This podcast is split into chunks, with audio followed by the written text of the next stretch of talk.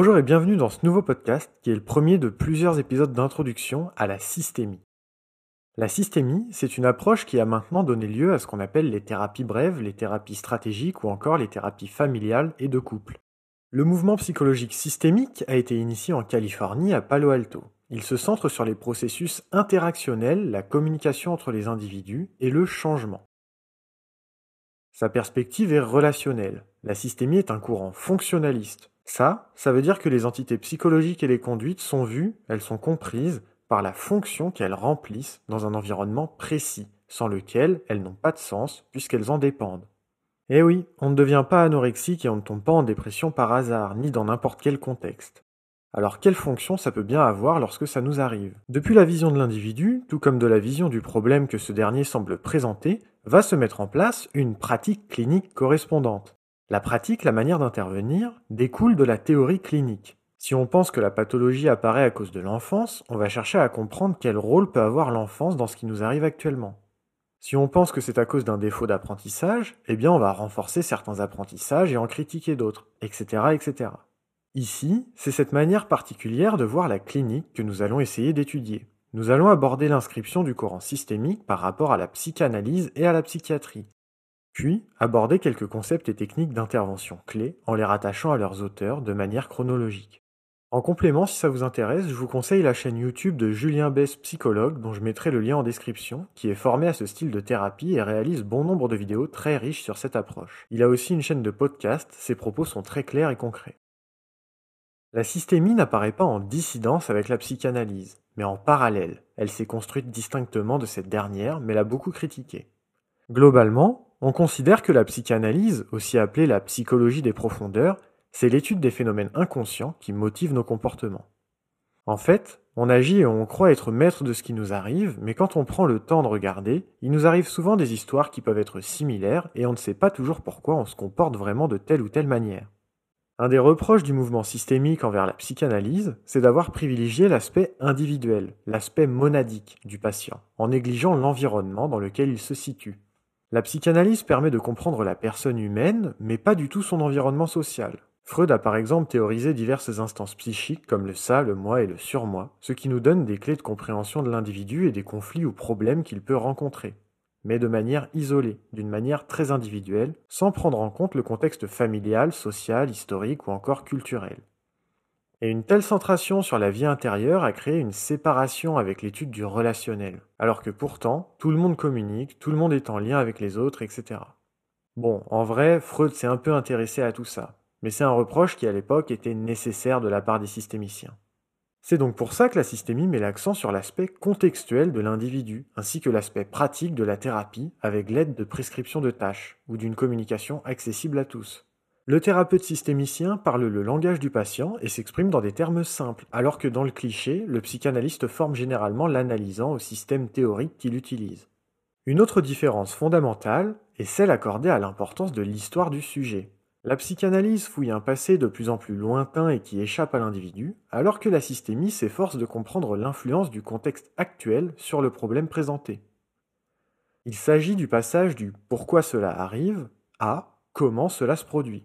En systémie, il est considéré que la cause est actuelle et que le symptôme est approprié dans le sens où c'est un comportement adéquat au contexte qui l'entraîne, et non un comportement venu du passé, sans fonction dans le présent. Cette conception apparaît après avoir remarqué que les problèmes psychologiques d'un individu peuvent se résoudre simplement par un changement de contexte de ce dernier. Il ne s'agit pas de fouiller dans le passé, mais de comprendre comment se développe la pathologie chez un individu en dépendance avec son contexte social comment cela arrive, quels sont les facteurs de maintien, etc. Jay Haley dira de la systémie à l'égard de la psychanalyse On croyait de façon absolue que la cause de tout problème résidait dans son passé. On prétendait que si l'on comprenait le passé, les symptômes disparaîtraient. Pour les systémiciens, la prise de conscience d'un conflit latent, de causes anciennes ou des explications interprétatives ne suffisent pas à résoudre le problème apparu. Pour changer, il est plus efficace d'agir que de comprendre. Bien sûr, il n'y a pas l'un sans l'autre. Suite à ces nouvelles théories, les psychanalystes ont eux aussi fait des critiques à la systémie. La psychologie des profondeurs reproche de ne traiter le problème qu'en surface, en cherchant une solution sans même forcément comprendre les causes, en visant le changement et donc la disparition du symptôme. Et le problème, c'est que si on fait ça, on n'est pas à l'abri de voir un autre problème, un autre symptôme, se déplacer, se développer ailleurs, afin de faire comprendre le sens dont il est porteur. Un autre reproche vient questionner la neutralité du thérapeute. Les Selvini ont écrit Le thérapeute doit être en contact émotionnel et cognitif étroit avec tous les membres de la famille. Donc pour des questions de résonance, concept expliqué dans le podcast Pourquoi nos relations se ressemblent, les systémiciens considèrent que le détachement n'est pas à retenir, pour mieux comprendre ce qui fait garder au système son état d'équilibre. C'est en s'impliquant que le thérapeute sera capable de provoquer le changement. Mais la neutralité bienveillante est un concept cher à la psychanalyse qui va venir reprocher cette implication. Parce qu'à partir du moment où on s'implique, on ressent des choses, et donc ce qu'on appelle le contre-transfert, en gros le ressenti du thérapeute face à son patient, pourrait se retrouver biaisé et manquer de neutralité. Et enfin, la prescription de tâches comme l'interventionnisme sont reprochées, parce qu'ils sont vus comme de la manipulation. La psychanalyse est non directive. C'est au patient de devenir actif, de faire ses propres choix, sans y être incité. Alors que la systémie prescrit l'action. En thérapie familiale, on peut tout à fait donner des tâches à faire, mais la systémie répond à ces accusations de manipulation. Le patient est demandeur d'un changement et s'en remet au thérapeute qui répond simplement à sa demande. Et quoi qu'il arrive, dans un cadre thérapeutique intime, il y a forcément une part ou une sorte de manipulation, puisque deux esprits se rencontrent et que l'un, dans sa démarche, est guidé par la connaissance de l'autre. Il y a donc toujours une influence, aussi minime soit-elle. Tout ça, ce sont les reproches et points de divergence entre la psychanalyse et la systémie. Ce sont des remarques dont il faut avoir conscience, non pas pour diaboliser un courant plus que l'autre, mais pour prévenir les dérives qui y sont possibles. On reviendra là-dessus à la fin. Maintenant, on va voir le rapport de l'approche systémique avec la psychiatrie. Et c'est envers cette dernière qu'ils ont émis le plus de critiques. Donc pour ce qui est de la psychiatrie, le mouvement systémique s'est également construit d'une manière plutôt parallèle à ce courant, à tel point que bon nombre de systémiciens se revendiquent du mouvement antipsychiatrique. L'antipsychiatrie, c'est de penser que la psychiatrie n'est pas une discipline de la médecine comme les autres, et qu'à cause de sa manière de faire, elle est répressive et nuisible. Le manuel diagnostique et statistique des troubles mentaux, ce qu'on appelle le DSM, publié par l'Association américaine de psychiatrie, qui est connu comme étant l'ouvrage de référence en psychiatrie, voire en santé mentale, parce qu'il permet de référencer avec précision les diverses maladies mentales, et suit des critiques parfois véhémentes de la part des systémiciens. L'ambition du DSM, c'est de classifier, de répertorier de manière scientifique tous les syndromes psychiatriques identifiables par association de symptômes, afin d'atteindre un langage commun, simple et peu sujet à confusion. Rationaliser la santé mentale en isolant les processus psychopathologiques à l'aide de signes et de descriptifs leur correspondants. Cette ambition, qui est très noble, est très critiquée par les systémiciens. Plusieurs reproches sont faits au DSM et au mouvement psychiatrique en général. Je vous ai regroupé ça en sept grandes critiques. Une des critiques aborde la question de l'athéorisme et de l'orientation biologique. Plutôt que de se perdre dans les conflits d'école et de mouvements à visée explicative du trouble, ce qui est recherché, c'est la configuration et l'agencement des signes cliniques en rapport avec d'éventuels désordres biologiques. À l'origine, des études d'un chercheur qui s'appelle Ezink, datées des années 50, montraient qu'une hospitalisation psychiatrique portait de meilleurs résultats que de longues séances de psychanalyse ou de psychothérapie. Ce genre d'étude a profondément impacté le regard porté aux psychothérapies et a suscité un engouement pour un traitement plus médical, favorisant l'hégémonie de l'approche biochimique. Mais le parallèle entre maladies physiques et troubles mentaux reste incomplet, puisque contrairement au diabète qui par exemple se détecte en une prise de sang, eh la santé mentale présente quant à elle moins de signes de détermination physique ou organique. Le délire du schizophrène ne se révèle pas dans une prise de sang, tout comme l'anédonie dépressive, la perte de sensation de plaisir, n'est pas non plus détectable avec un test salivaire. Les causes sont donc endogènes, c'est-à-dire internes, elles résident dans l'individu qui les subit, mais elles sont encore actuellement trop imprécises. La découverte de l'effet des psychotropes a orienté la recherche vers des dysfonctionnements neuronaux et en particulier des neurotransmetteurs, comme la dopamine ou la sérotonine, qui sont par la suite réaffectés à ces médicaments. Mais même si une corrélation ne peut pas être interprétée comme un lien de causalité, cette hypothèse s'imposera comme une sorte de loi, de vérité, qui gouvernera par la suite la recherche. Une nosographie médicale, c'est-à-dire une classification, reste très fiable quand le classement repose sur une éthiopathogénie spécifique. L'éthiopathogénie, c'est l'étude du mécanisme causal qui provoque la pathologie, son histoire en quelque sorte. Mais cette exigence est beaucoup plus aléatoire en psychiatrie. Mais même si on ne peut pas nier les troubles, comme les hallucinations ou les délires qui sont fortement reconnaissables, eh bien on peut se demander quelle est la validité de la démarche qui consiste à regrouper de multiples faits singuliers derrière des noms communs, sans être en mesure de poser s'ils sont vraiment liés vis-à-vis de leur éthiopathogénèse. Une autre critique concerne la variété intracatégorielle et la comorbidité. Il s'agit d'une question de précision, de certitude. La variété intracatégorielle, c'est le fait qu'on va retrouver des différences derrière un seul et même diagnostic. Et les comorbidités, c'est le fait de développer une autre pathologie comme réaction à une première. Par exemple, je suis déprimé, donc je fume parce que ça me fait du bien, et puis au final je deviens addict. Donc variété intracatégorielle et comorbidité sont si importantes et retrouvées si souvent le courant systémique doute fortement que le DSM puisse alors isoler des processus psychopathologiques spécifiques.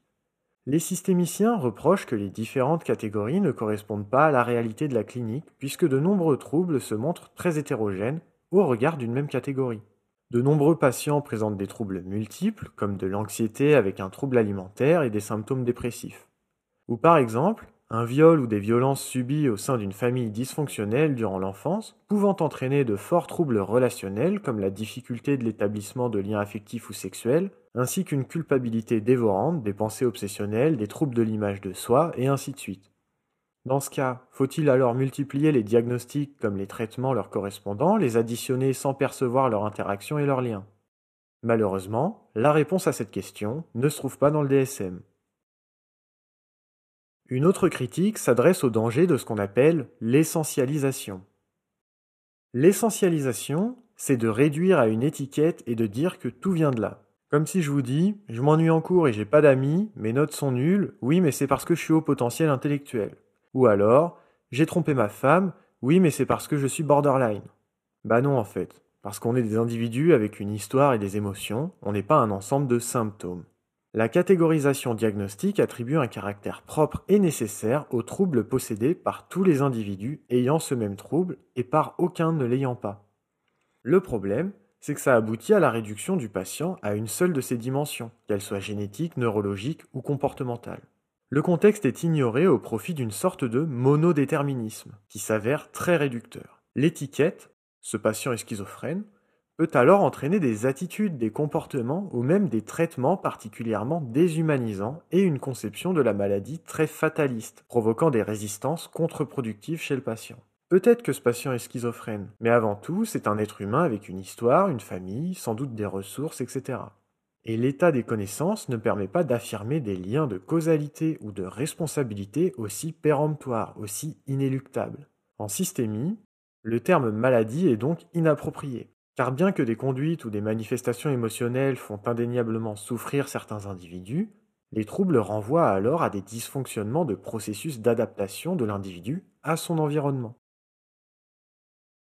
Une autre critique concerne l'approche strictement individuelle du DSM.